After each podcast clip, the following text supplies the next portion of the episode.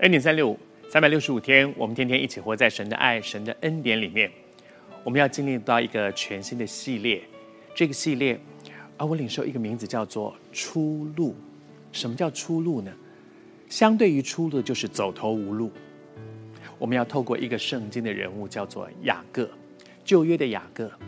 其实你看到有关于雅各的记载，你会发现他是一个极端聪明的人，非常聪明。而且也很认真，他非常清楚知道自己要什么，然后他很认真的去逐梦踏实，他不断的想要去抓那个在他的人生当中他所想要的，这没有什么不好。但是像这样的一个人，聪明、认真、努力，抓抓抓，可是怎么会把自己搞到好像真的是我们华人喜欢讲的那句话说，这个人走投无路了？他的人生为什么会走到走投无路呢？他跟哥哥斗法，抓抓抓，本来属于哥哥的东西被他抢过来了。他的人生用他自己的方法抢到、抓到、得到很多他想要的东西。但是为什么每一次得到了，后来真的好像海边的沙一样，你抓了一大把沙，可是手一摊开来，全部流失掉，白忙一场。为什么他会把自己的人生逼到一个角落里面，好像没有路了呢？我在预备这一次的分享的时候，我有一些感动。我不知道你是谁，但是我真是觉得，在雅各的身上，你好像看到一面镜子。你也不断的抓抓抓，你也觉得我很聪明，我知道我要什么，我很认真，我很努力的去抓。可是为什么我会把我的人生走到好像没有路了一样？求神帮助我们在上帝的恩典里面，我们可不可以一起来回到神的面前？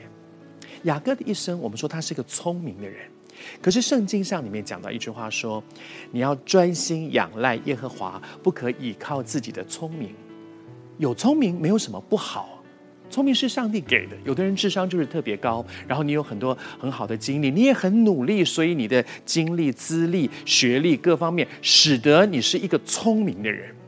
聪明没有什么不好，但是那段经文的一个关键的两个字叫做“依靠”。他说：“我依靠的是什么呢？因为我觉得我比别人聪明，所以我靠自己的聪明，到最后真的就会变成自作聪明，以为自己很聪明。我靠自己的聪明，最后白忙一场。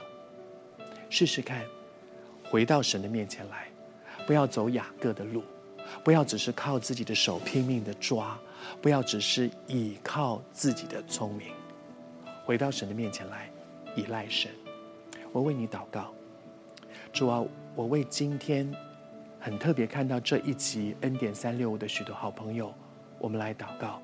如果他们正像雅各当年一样走投无路，觉得自己很聪明，也很认真，也很努力，可是我怎么把自己的人生搞成这样呢？我相信你带他们看到这一集的恩典三六五，不只是要让他看到自己的问题，你要给他的人生有一个出路，在基督里的出路。愿你的旨意成全，这是我们的祷告，奉主的名求，阿门。